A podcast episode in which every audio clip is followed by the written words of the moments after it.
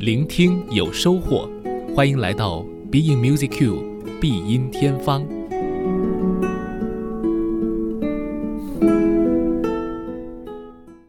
Being Music Q，我是顾超。说到古典音乐在中国的传播，很多人都会想起八十年代的时候就开始在中央电视台转播的奥地利维也纳新年音乐会的实况。通过这场音乐会，很多朋友知道了，在维也纳有一个非常著名的施特劳斯家族，他们创作了大量的进行曲舞蹈。这些作品呢，呃，往往都是有脍炙人口的旋律，简单易懂，不需要太多的解释。今天节目当中，我们就很轻松的去欣赏来自小约翰施特劳斯的《蓝色多瑙河》，以及另外一首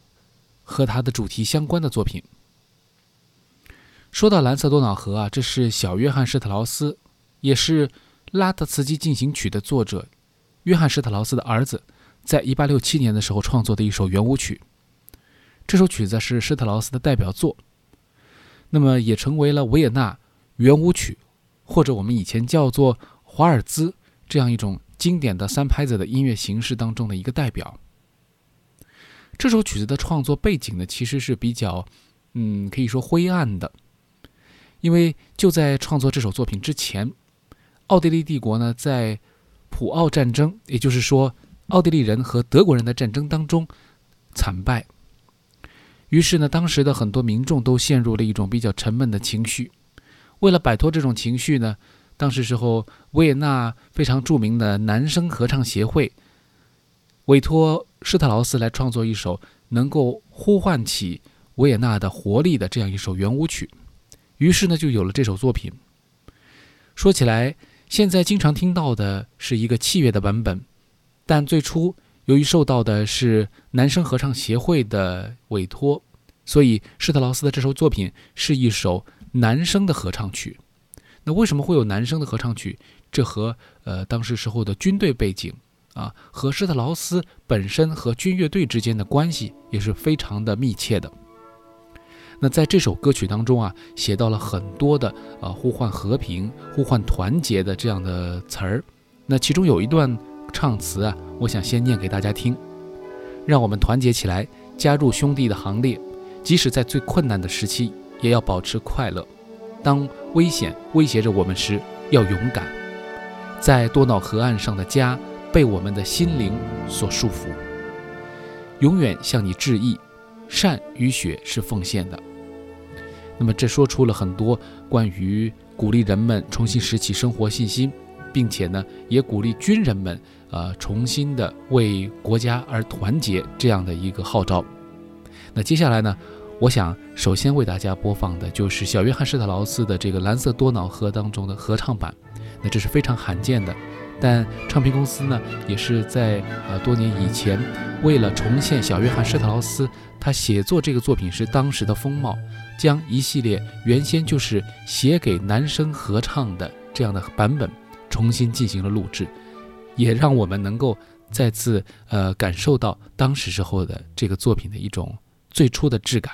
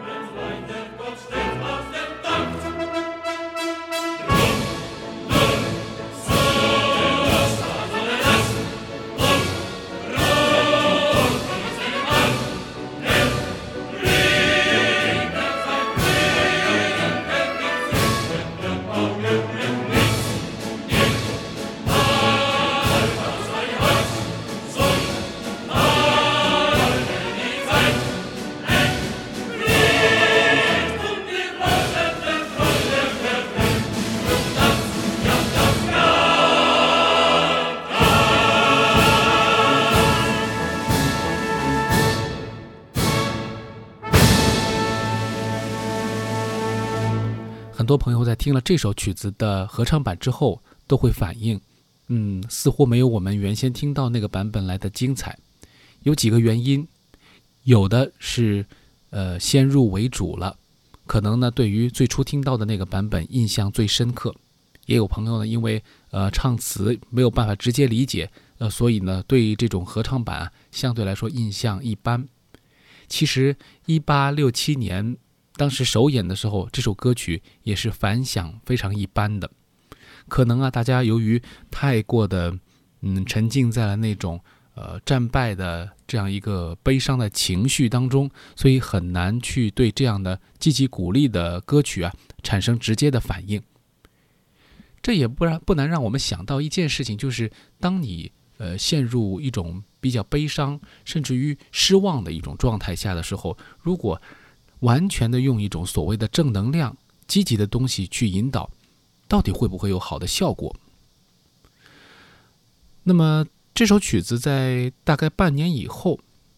一八六七年举行的巴黎世博会上，由小约翰施特劳斯指挥这首作品演出了一个纯粹的乐队版。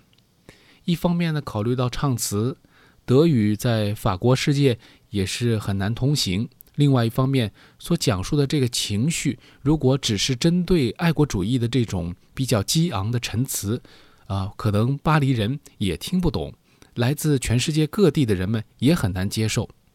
于是，小约翰施特劳斯用纯粹的乐队版去打动巴黎的听众，获得了成功。那当时呢，呃，得到了很多政要，包括各国友人的一个支持。施特劳斯的这首曲子很快传遍了整个欧洲，很多人呢就开始呃购买租用这些谱子来进行演奏。施特劳斯甚至还因为这首曲子获得了很多海外演出的机会。正是通过这个大的平台，通过没有语言的超越具体含义的音乐的这种传播，蓝色的多瑙河成为了全世界通行的一种语言，代表维也纳的声音。在多年以后啊，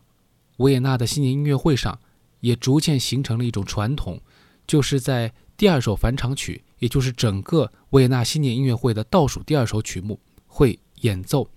这一首《蓝色的多瑙河》。这首圆舞曲啊，呃，在演出之前，最近呢还有一个特别的传统，就是当乐队的弦乐部分刚刚开始演奏《蓝色多瑙河》的最起始的那个颤音的时候。现场呢，就会有一些懂行的观众们在金色大厅当中响起掌声。这时候，指挥一定要被迫停下来，回头向观众们说出他的新年祝福。这种套路呢，每年都会上演。所以，熟悉新年音乐会、熟悉施特劳斯作品的朋友就知道，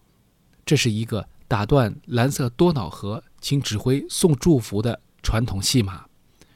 只是不同的是呢，呃，每一个指挥都会有自己的发言。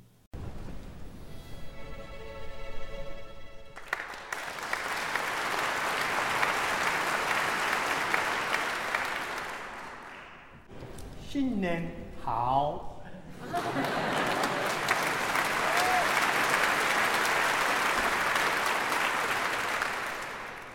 ！Die Wiener Philharmoniker und ich wünschen Ihnen “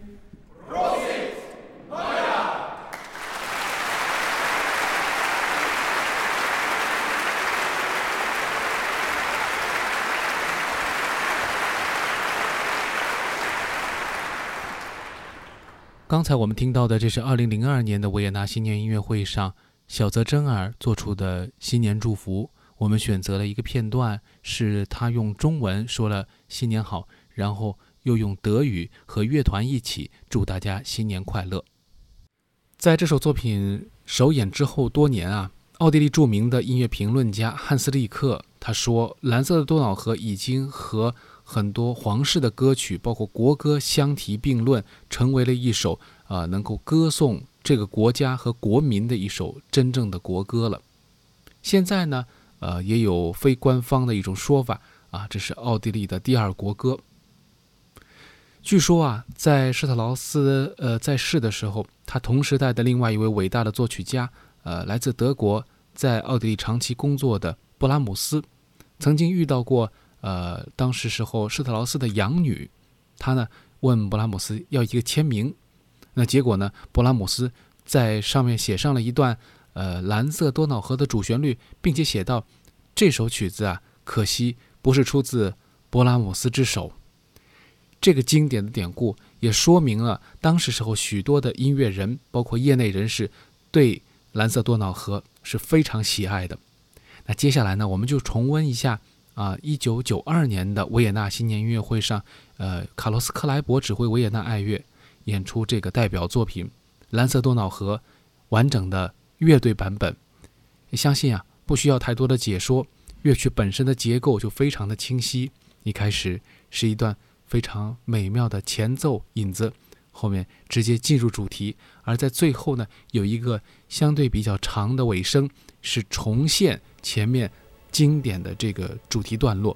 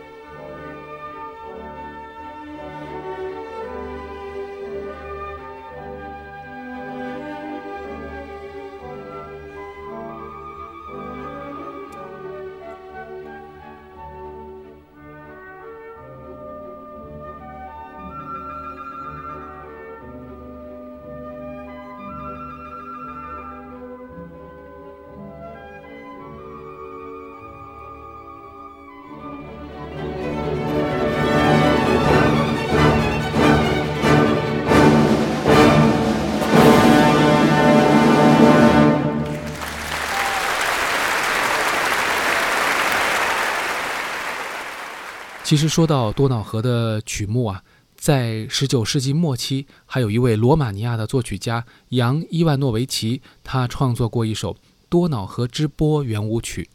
啊，也是一首圆舞曲作品。但是这个作品呢，呃，是来自一位啊，并非由呃奥地利人所写作的这样一个作品。多瑙河呢，其实它的这个流域非常之广，也影响到欧洲其他的国家。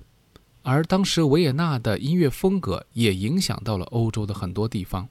作为欧洲的当时音乐之都啊，我相信施特劳斯的圆舞曲风格是非常非常的有渗透性的。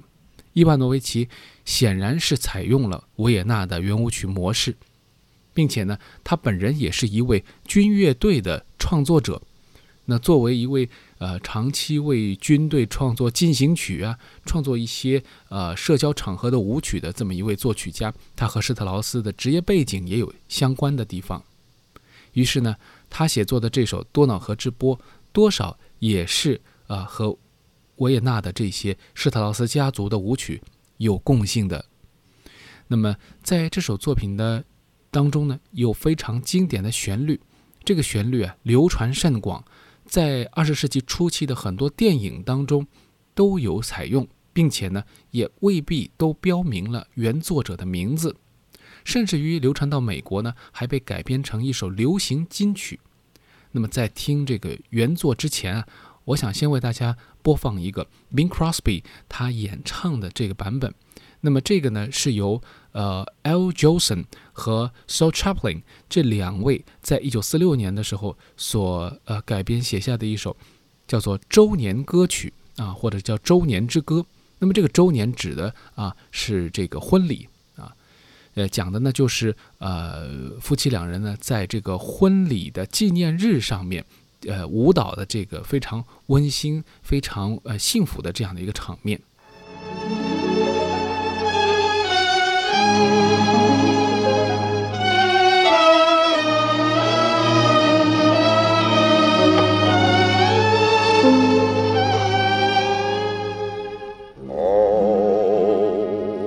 We danced on the night we were wed. We vowed our true love, though a word wasn't said. The world was in bloom. There were stars in the skies, except for the few that were there in your eyes. Here as I held you close in my arms, angels were singing a hymn to your charms. Two hearts gently beating, murmuring low. Darling, I love you so. The night seemed to fade into blossoming dawn. The sun shone anew, but the dance lingered on. Could we but recall that sweet moment sublime, we'd find that our love is unaltered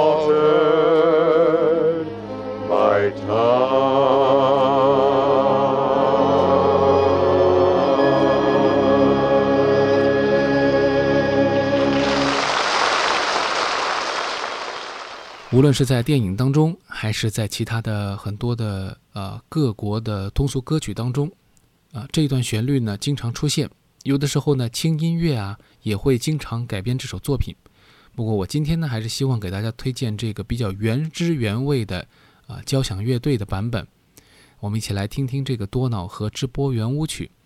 一样的非常简单好听的一首呃三拍子的作品，就不需要用太多的语言，让你感受到呃来自多瑙河非常美妙的、充满阳光和积极的精神的这样一个风貌。